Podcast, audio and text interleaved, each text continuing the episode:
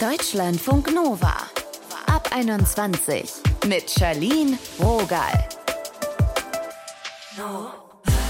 Ich weiß nicht, wie es euch geht, aber ich habe schon das Gefühl, dass mit den Begriffen ADS und ADHS so ein bisschen zu locker umgegangen wird. Was bist denn du so hibbelig? Hast du ADHS oder was? Also, das hört man immer mal wieder, gerne in der Schule, aber Aufmerksamkeitsdefizit Hyperaktivitätsstörung. Also das ist eine Diagnose und zwar eine, die je nach Geschlecht anders ausfallen kann. Bei Frauen wird ADHS häufig erst später entdeckt. Das besprechen wir heute, später noch mit einer Psychotherapeutin, jetzt erstmal mit Angelina Burger. Sie ist Journalistin, 31 und klärt auf dem Insta-Account Kirmes im Kopf über ADHS auf. Ihre Diagnose hat sie mit 28 bekommen. Hi. Hi. Wie entstand denn überhaupt erstmal dieser Impuls zu checken, ob du ADHS haben könntest? Tatsächlich war das ein absoluter Zufall, dass ich auf das Thema gestoßen bin, weil es für mich bis dahin, also vor so zweieinhalb, drei Jahren, mhm. ein Thema war, was ich einfach nur mit Kindern und Jugendlichen verbunden habe und vor allem mit kleinen Jungs. Ja. Und ich bin ganz zufällig drauf gestoßen und habe mich einfach direkt darin wiedererkannt und so gedacht, hä, das bin doch zu 100 Prozent ich. Was waren da so deine Symptome? Ganz unterschiedlicher Art. Also alles so in Richtung, wie sich so der Alltag gestaltet, wie man irgendwie Dinge umsetzt, wie man denkt, wie man handelt. Vieles irgendwie, ähm, ja, alles rund um irgendwie Aufschieben, auch mal Sachen vergessen, äh, Stimmungsschwankungen. Es waren einfach so ein ganzes Potpourri an Sachen. Also das sind alles so Dinge, jeder kennt das natürlich mhm. ne, so im Einzelnen, aber diese Menge und das, das quasi wie so eine Liste war, die ich abhaken konnte, da habe ich dann irgendwie gedacht, okay, ich sollte der Sache vielleicht doch mal auf den Grund gehen. Ja, krass. Ich habe mich genau ertappt gefühlt, weil ich dachte, ja, stimmt, so dieses Aufschieben, so verbaselt sein, da denkt man so, ja, klar, bin ich auch. Und bei dir war es dann einfach wirklich, dass du das jeden Tag so merkst. Genau, und quasi seit ich denken kann. Das mhm. ist eben auch ein ganz wichtiger Faktor, dass es eben nicht etwas ist, wo wir denken, so ja, das ist mal so eine Phase, wenn es irgendwie mal stressiger ist, wenn es mir nicht so gut geht oder so, dann neige ich eben mehr dazu, sondern dass ich das wirklich dann rückwirkend so aufs ganze Leben übertragen konnte. Mhm. Ich habe mal gehört, aber kann auch Quatsch sein, dass es relativ schwierig ist, das so herauszufinden, weil auch in meinem Umfeld, wie Menschen nun mal sind, äh, hauen ganz viele so regelmäßig raus, oh ja, ach, ich habe bestimmt ADHS oder so, also über sich, über sich selbst sagend. Wie war denn dann der nächste Schritt zu sagen, ich suche mir da einen Arzt, eine Ärztin, um das mal wirklich anzugehen? Genau, das große Problem, was man hier an der Stelle vielleicht unbedingt mal nennen sollte, ist, dass die Symptome gerade bei Mädchen und Frauen und weiblich sozialisierten Personen sich eben anders zeigen. Mhm. Und wir verbinden das eben häufig mit irgendwie kleinen, wilden, hyperaktiven Jungs, was denen natürlich auch nicht gerecht wird. Aber das ist dann dieses Bild, was wir einfach so haben. Und Mädchen neigen dazu, so ein bisschen durchs Raster zu fallen, weil sie eben weniger dieses Hyperaktive haben, was so sich nach außen zeigt, mhm. sondern mehr so eine innere Hyperaktivität, also so ein Gedankenkreisen und nicht zur Ruhe kommen und grübeln und vieles überdenken, aber halt in einem extremen Ausmaß. Und das ist eben das große Problem, dass es dann dazu führt, dass Frauen, wenn überhaupt, erst im Erwachsenenalter diagnostiziert werden. Und das ist eben auch was, was sogar bei den Fachleuten noch nicht ganz angekommen ist. Und deswegen war es mir auch so wichtig, unbedingt zu jemandem zu gehen, der darauf spezialisiert ist und sich mit dem Thema auskennt. Und das war dann natürlich auch erstmal eine kleine Odyssee, weil mhm. wir wissen alle, es ist sowieso schwierig, irgendwie einen Therapieplatz zu bekommen, irgendwelche Termine bei Spezialisten, egal was es ist. Voll, also und, warte äh, erst mal sechs Monate. Genau, richtig. Und äh, die ersten Telefonate, die ich dann hatte, als ich in irgendwelchen Praxen, Kliniken, Ambulanzen angerufen habe, war dann auch immer so, ja, Wartezeiten sechs Monate, zwölf Boah. Monate, zum Teil zwei Jahre. Und am Ende hat es dann aber zum Glück geklappt und ich habe jemanden gefunden, die mir die Diagnose dann gestellt hat. Und wenn du mal zurückdenkst, ich könnte mir vorstellen, dass man da auch bis in die Kindheit zurückgeht. Hast du da Beispiele, wo du so gemerkt hast, hey, das könnte so ein Muster sein? Das ist eine Frage, die ich tatsächlich sehr oft gestellt bekomme und mhm. ich finde die relativ schwierig zu beantworten, weil wir müssen uns einfach an der Stelle nochmal klar machen, ADHS ist halt eben etwas Neurobiologisches auch. Also das Gehirn ist wirklich anders strukturiert, anders aufgebaut, funktioniert anders. Und das bedeutet ja, es gab nicht diesen Moment, wo ich quasi den Vergleich habe mhm. zwischen einem, ich nenne es mal normalen Gehirn und einem ADHS-Gehirn, sondern es ist eben etwas, was auch genetisch eine sehr hohe Vererblichkeit hat. Und deswegen, ich bin so auf die Welt gekommen. Aber es ist natürlich rückenwirkend, merkt man, ähm, das quasi schon im Kindergarten, also oder in der Grundschule, dass da halt so viele Dinge irgendwie sind, die man anders als die anderen macht, dass man eben auch dazu neigt, irgendwie verträumt zu sein, dann aber auch irgendwie, ja, weiß ich nicht, die Hausaufgaben toll macht, aber immer wieder zu Hause liegen lässt, genauso wie den Tonbeutel oder andere. Also meine Zeugnisse sind voll von Angelina ist kreativ und empathisch, aber lenkt sich und andere vom Unterricht ab. Und das sind dann halt so Sachen, wenn man sich dann später so diese Zeugnisse anguckt, denkt man so, eigentlich hätte es doch irgendwie allen klar sein müssen. Was ist denn jetzt aus dem Alltag ein konkretes Beispiel? Also das sind oft Sachen, die halt wirklich so im Alltag stattfinden. Ich sage jetzt mal sowas wie die Wäsche dreimal hintereinander waschen, weil man es immer wieder vergisst, dass die fertig ist, um sie aufzuhängen oder Termine verschwitzen, obwohl man sie irgendwie seit Monaten fett im Kalender stehen hat und sich seit Wochen quasi darauf freut oder Angst hat vor diesem Termin, sind auch ähm, ja, Sachen so im Zwischenmenschlichen, also natürlich irgendwie in Beziehungen, ob es jetzt Partnerschaft ist, in Freundschaften, wo es dann einfach viel hin und her ist, auch mal Reibereien oder dass man Leute versetzt oder vergisst oder dann seinen Energiehaushalt irgendwie auch nie so gut abschätzen kann und dann immer irgendwie, ja, da komme ich vorbei und da mache ich mit und da fahre ich mit dir weg und ja klar, auf jeden Fall treffen wir uns und dann immer dieses irgendwie so auf vielen Hochzeiten tanzen wollen und am Ende macht man vielleicht gar nichts mhm. und ist dann natürlich auch irgendwie gefrustet. Als du dann die Diagnose hattest, was hat das für dich bedeutet und dein Leben? Ja, das war so ein Wechselbad der Gefühle. Also im ersten Moment war ich total glücklich, weil ich halt endlich schwarz auf weiß hatte, dass dieses, ich sag mal, Anderssein, was man schon sein Leben lang so ein bisschen gemerkt hat, aber mhm. eben das Gefühl hatte, irgendwie so, ja, es eher negativ bewertet hat, weil natürlich auch immer viel Kritik irgendwie so an den Tag gelegt wurde, so von jetzt sei doch mal still, jetzt setz dich doch mal hin, jetzt konzentriere dich mal, jetzt äh, irgendwie so, ne, diese ganzen Sachen, die einfach vor allem Kinder mit ADHS viel häufiger zu hören bekommen. Und da war eben dieser Moment, es war so ein bisschen erlösend, weil man die Erklärung jetzt hatte. Aber gleichermaßen geht dann eben auch wieder das Grübeln los. Was wäre gewesen, wenn ich es vorher gewusst hätte? Mhm. Was bedeutet das jetzt für mein Leben? Wie geht es weiter? Muss ich jetzt irgendwie alles ändern? Wem erzähle ich davon? Erzähle ich überhaupt jemandem davon? Also es ist irgendwie so viel, was dann in einem abgeht. Und es ist ein Prozess, weil 28 Jahre lang mit ADHS zu leben und es nicht zu wissen, das ist natürlich, also man muss viel aufarbeiten. Kann ich mir vorstellen, ja. Was war mit deinem Umfeld? Wie hat das reagiert? Tatsächlich im ersten Moment, also ich habe einige in meinem Umfeld schon mit dem Verdacht, bevor ich eben die Diagnose hatte, quasi schon mit in diesen Prozess mitgenommen. Und da waren natürlich die ersten Reaktionen so, echt, du und hä, haben das nicht nur Kinder und bist du dir sicher mhm. und wieso brauchst du eine Diagnose? Du hast, das, hast dein Leben doch auch so äh, super im Griff und alles funktioniert doch.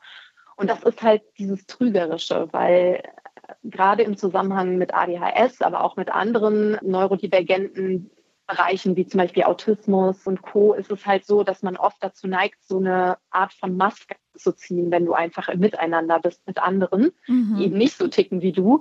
Und das ist natürlich ein großer Kraftaufwand, den man da ähm, ja, betreibt, um irgendwie immer reinzupassen und nicht aufzufallen und nicht kritisiert zu werden und gut anzukommen. Und ähm, ich glaube, das große Problem ist einfach auch gesamtgesellschaftlich gesehen, jetzt nicht nur in meinem Umfeld, dass wir einfach zu wenig über ADHS wissen. Es wird halt eben immer nur so im Kontext mit Schule und Kindern gesehen, aber dass es eben wirklich alle Lebensbereiche betreffen kann, das ist den meisten gar nicht bewusst. Du hast gerade schon angesprochen, Therapie, Medikamente, lass uns da gerne noch drüber quatschen. Du hast ja Verhaltenstherapie gemacht bis Ende 22. Warum war das wichtig für dich? Ein Stück weit in erster Linie tatsächlich erstmal, um wirklich alles aufzuarbeiten und zu schauen, eben, was ist eigentlich in diesem ganzen Potpourri, Gefühlschaos, was bin ich und was ist die ADHS? Also um das einfach auch so ein bisschen voneinander trennen zu können und zu verstehen, wie das Gehirn überhaupt funktioniert von einem Menschen mit ADHS. Mhm. Und dann eben ein Stück weit auch, um zu schauen, okay, was sind jetzt gerade so die Dinge, die mich vielleicht belasten im Zusammenhang, die ich gerne ändern würde? Und was sind aber vielleicht auch die Dinge, mit denen ich eigentlich ganz gut zurechtkomme, die aber vielleicht für andere irritierend oder anstrengend sein können, aber die eigentlich zu mir gehören und die ich auch nicht missen möchte. Und das ist, glaube ich, so das, wobei mir die Therapie total geholfen hat, einfach noch ein Stück weit wirklich zu mir selbst zu finden, mhm. aber zu meinem wahren Ich. Und wie ist das mit den Medikamenten? Also die wirken ja sehr individuell. Was verändert das für dich? Tatsächlich ist es in erster Linie etwas, was ich nutze und das ist auch bei vielen anderen so, einfach um wirklich in diesem Kontext Leistung ein Stück weit eben auch mithalten zu können. Also es ist wirklich etwas, was mich so im Alltag unterstützt, irgendwie meinen Kram geregelt zu kriegen, meine Deadlines einzuhalten, meine Arbeit zu erledigen und auch natürlich ähm, ja einfach sorgt dafür, dass ich ein bisschen mehr Energie habe. Du hast ja vorhin gesagt, dein Gehirn funktioniert auch so ein bisschen anders. Hast du seit der Diagnose auch was sehr Positives bemerkt? Ja, das ist auch ganz spannend und mir auch immer sehr wichtig in dem Zusammenhang zu betonen, weil ADHS ja oft dann im Kontext mit irgendwie Krankheit und mhm. Leiden und Betroffen irgendwie genannt wird. Und für viele Menschen ist es aber in dem Sinne nicht unbedingt eine Krankheit im klassischen Sinne, sondern es ist eben dieses, ich werde durch meine Umwelt irgendwie darin behindert, so zu leben und mein Gehirn so zu nutzen, wie es nun mal tickt, sondern ich werde die ganze Zeit eben in dieses Raster gepresst. Und das ist eben das, was dann für Leid sorgt. Mhm. Aber es ist nicht unbedingt die ADHS per se. Und es kommen eben mit ADHS auch einige positive Eigenschaften, was mir auch bis dato nicht unbedingt äh, so klar war, dass eben etwas ist, was sich bei vielen Menschen mit ADHS sehr ausgeprägt äh, finden lässt. Das ist eben häufig eine sehr ausgeprägte Kreativität und eine äh, sehr ausgeprägte Empathie, mhm. weil einfach vieles sehr intensiv gefühlt wird in dem Moment, in dem man dieses sich ergreifen lassen vom Moment, dieses äh, euphorisch sein, ähm, andere auch mitreißen zu können, so in den Emotionen, das ist eben etwas, was sehr häufig bei Menschen mit ADHS vorkommt und was sich natürlich auch ja, positiv auf äh, das Miteinander auswirken kann, egal ob es jetzt im privaten ist oder auch im beruflichen Kontext. Aber das muss natürlich auch erkannt werden, das muss gefördert werden und das muss auch gefeiert werden an irgendeiner Stelle, ne? Mhm. dass wir halt eben sagen, hey, Vielfalt, das ist was, das, das ist bereichernd für eine Gesellschaft und wieso hört das bei Gehirnen auf? Auch Gehirne können vielfältig sein. Du klärst ja auch auf deinem Instagram-Kanal auf, also besprichst genau diese Themen und im Februar erscheint dein Buch. Was rätst du Menschen, die das jetzt hören und sich in deinen Erfahrungen wiederfinden? Also ich glaube, das Wichtige ist, wie hoch ist der Leidensdruck? Das ist, glaube ich, so ein Faktor, den man für sich selbst erstmal bestimmen muss. Mhm. Weil es gibt auch Menschen, die sagen, okay, ich finde mich in diesem Konzept irgendwie wieder. Ich erkenne mich darin wieder. Das, was eben irgendwie so ADHS bedeutet, auch im gesellschaftlichen Kontext. Aber mir, also mir geht es irgendwie gut und ich brauche jetzt nicht unbedingt die Diagnose, weder um jetzt irgendwie Zugang zu einem Hilfesystem zu haben, wie eben Therapie, Medikamente und Co. oder um irgendwie an Dingen zu arbeiten oder Sachen zu akzeptieren oder zu verändern, alles ist so, wie es ist, so. Das ändert nichts. Aber es gibt eben auch die Menschen, die stark belastet sind dadurch und die das Gefühl haben, ich kann nicht mehr, ich komme nicht mehr weiter, so wie es, wie es ist. Und ich habe das Gefühl, ADHS könnte die Antwort sein. Die sollten sich auf jeden Fall professionelle Hilfe suchen und jemanden aussuchen, der sich mit dem Thema auskennt und leider eben auch diese Wartezeiten in Kauf nehmen aber dann hat man es wirklich schwarz auf weiß. Es lohnt sich, dem auf die Spur zu gehen. Danke, Angelina, für das Gespräch und deine Zeit. Sehr gerne. Angelina Berger hat erst als Erwachsene die Diagnose der ADHS bekommen. Was das für sie verändert hat, haben wir gerade drüber gesprochen. Am 9. Februar erscheint ihr Buch Kirmes im Kopf.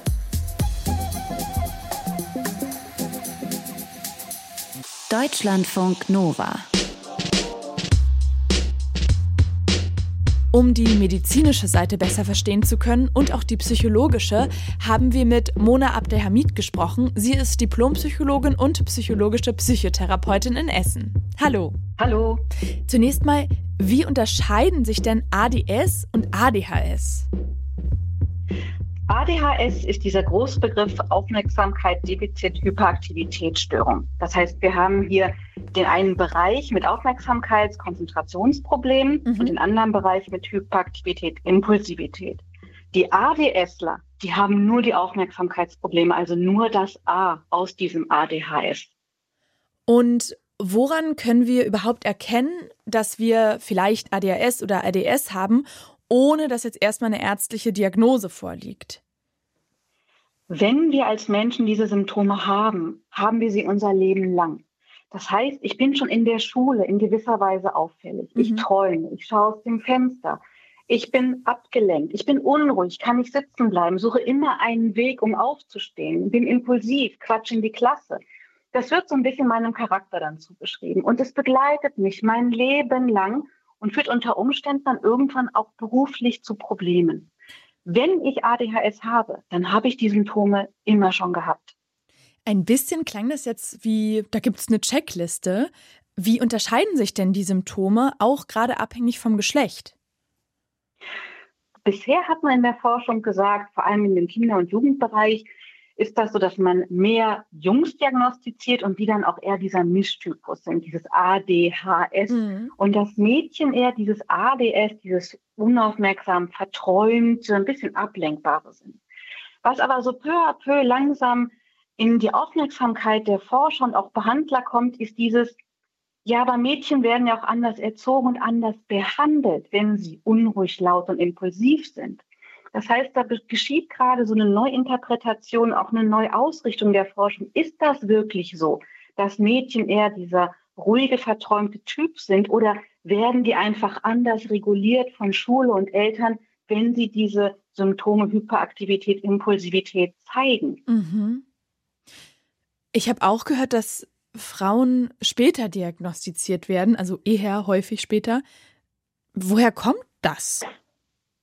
Das hängt auch damit zusammen. Wenn ich nur verträumt und unaufmerksam bin, ärgere ich nicht groß jemanden. Ich falle nicht auf. Ich rutsche durchs Raster. Und ich bekomme erst später Probleme, wenn ich auf der Arbeit nicht konzentriert bin, wenn ich da Fehler mache. Das heißt, der Leidensdruck, der kommt erst später im Leben. Wenn man das dann mit, ich sage mal Anführungsstrichen, so rabaukigen Jungs vergleicht, die fallen früher auf, die nerven früher Eltern und Lehrer und es wird früher geguckt, was stimmt denn da nicht, was können wir tun? Und deswegen schaut man eher auf diese Jungs. Ich finde es irgendwie ganz abgefahren, dass es da so starke Geschlechterzuschreibungen, also dass es da so markant zu sein scheint. Wenn man ein Junge ist, dann ist man eher so ein bisschen rabaukig, Mädels sind dann eher verträumt. Jetzt mal ganz naiv gefragt, kann es nicht auch sein, dass ein Mädchen hibbelig, äh, ist jetzt auch sehr klischeehaft gesprochen, aber weißt du, was ich meine? Also kann, kann ja. das nicht auch so sein? Natürlich, die haben wir auch. Also ich kenne genauso viele weibliche Probandinnen, Teilnehmerinnen, Patientinnen, die diese Symptome auch aufweisen. Und die hatten dann ehrlich gesagt in der Schule genau die gleichen Probleme. Die waren dann ein bisschen laut oder steht oft in den Zeugnissen, haben geschwätzt, haben gestört. Mhm. Aber da merkt man mal, wie sehr auch Forschung von Gesellschaft und der Perspektive der jeweiligen, ja, ich muss das Wort wiederholen, Gesellschaft beeinflusst wird. Und ich glaube, da tut sich gerade viel, dass wir auf all unsere Forschung nochmal neu blicken und sagen, Stimmt das wirklich so oder haben wir mhm. da einen mhm. Bias gehabt in unserer Interpretation, unseren Blicken auf die Leute? Was ändert sich denn vor allem bei weiblich gelesenen Personen, wenn sie diese Diagnose bekommen? Es ist eine Mischung aus Erleichterung und Trauer. Erleichterung, weil viele sagen können, ich habe jetzt eine Erklärung. Ich bin nicht faul oder doof oder habe mich nicht angestrengt. Ich habe einfach eine Art und Weise, wie mein Gehirn funktioniert. Das ist die Erleichterung. Auf der anderen Seite ist da viel Trauer im Sinne von, mein Gott, hätte man das nicht früher erkennen können? Was mhm. hätte ich alles nicht durchmachen müssen? Was hätte ich erleben können, an Schule, an Abschlüssen erreichen können? Und wenn dann die Diagnose da ist, dann ändert sich für viele zusätzlich eben die Frage Behandlung. Was kann ich jetzt in meinem Leben noch erreichen, indem ich mich behandeln lasse? Mhm. Wie wird denn ADS oder ADHS behandelt? Also wir machen das immer multimodal. Zum einen gibt es natürlich die Option, ärztlich-psychiatrisch behandelt zu werden. Da ist die Sache Medikation. Dann ist die Frage, man kann auch psychotherapeutisch arbeiten. Das ist aber dann mehr wie ein Coaching. Und da geht es um Struktur, Organisation, Umgang mit Emotionen, Umgang mit innerer Unruhe. Das heißt, Wege und Methoden zu finden, mit diesen Symptomen kompensatorisch umzugehen. Und dann gibt es weitere Möglichkeiten, Ergotherapie zum Beispiel. Da gibt es Neurofeedback. Das ist Training am Computer, konzentrieren und fokussieren üben. Das heißt, es gibt einen echt breiten Blumenstrauß an Möglichkeiten, dann diesen Symptomen zu begegnen. Mhm. Kann denn auch was passieren, wenn das unbehandelt bleibt? Es ist ja in dem Sinne keine Krankheit, die ich durch irgendwie Unachtsamkeit bekommen habe und die irgendwas mit mir macht. Ich mhm. bin mein Leben lang so gewesen. Und ich sage mal, im schlimmsten Fall, wenn es nicht behandelt bleibt, habe ich unter Umständen häufig Streit mit Familie und Kollegen, weil ich so intensiv bin. Ich verliere eventuell immer wieder Arbeitsstellen. Ich mache Ausbildung nicht zu Ende. Ich habe einen sehr brüchigen Lebensweg unter Umständen. Bin eventuell früh schwanger, weil ich sehr impulsiv in sexuelle Kontakte reingehe. Das kann alles passieren, wenn ich auf diese Symptome nicht achte und die nicht einordne. Per se muss aber nichts passieren. Ich kenne viele Menschen, die die Symptome erfüllen, die kreative und auch erfolgreiche Berufsabschlüsse hinter sich gebracht haben. Es muss nicht was Schlimmes sein, aber dafür braucht es ein gutes, stabiles Netz, die einen so ein bisschen immer anstupsen und in die richtige Richtung lenken, dass man sich eben nicht so verliert in den Symptomen. Könnte man auch so weit gehen zu sagen, dass Menschen mit ADHS, ADS auch was Positives aus der Diagnose ziehen können? Absolut. Das, was wir und auch ich immer wieder versuche, den Patienten mitzugeben. ADHS, ADS bedeutet häufig, dass man out of the box denken kann. Ich bin kreativ. Ich finde Lösungswege, an die andere nicht gedacht haben. Ich kann mehrere Dinge gleichzeitig im Auge behalten, was nachteilig ist, wenn ich am Computer sitze und nur eine Aufgabe machen darf. Aber wenn ich kreativ sein muss oder auch davon profitiere, ist das was Großartiges. Diese Menschen haben einen wahnsinnig tollen Humor. Viele sagen, ich war der Klassenclown in der Schule. Und das macht diese Menschen auch zu was ganz Besonderem, zu Entertainern. Deswegen ist ADHS, ADS nicht nur ein Stigma, boah, du bist irgendwie nervig und aufgeregt und störst mich, sondern diese Haltung oder diese Art kann auch was ganz Fantastisches sein im sozialen Kontext. Das sagt Mona Abdelhamid. Vielen Dank. Danke auch. Das war's mit dieser Folge ab 21. Und wenn ihr jetzt mehr über das Leben mit ADS erfahren wollt, in unserem Podcast Eine Stunde Liebe geht es darum, wie ADHS Dating, Partnerschaft und Sex beeinflussen kann. Da trefft ihr Angelina wieder, aber auch Luis. Für ihn war die Diagnose endlich eine Erklärung für zwei Extreme in seinem Liebesleben könnt ihr hören auf deutschlandfunknova.de oder überall da, wo es Podcasts gibt. Die Folge heißt Liebe und Psyche, wie sich ADS auf unser Liebesleben auswirken kann. Ich bin Charlene Rogal und sag jetzt Tschüss.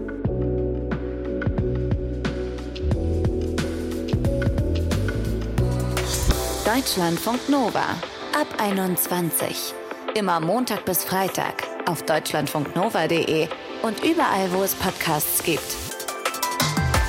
Deutschlandfunk Nova ab 21.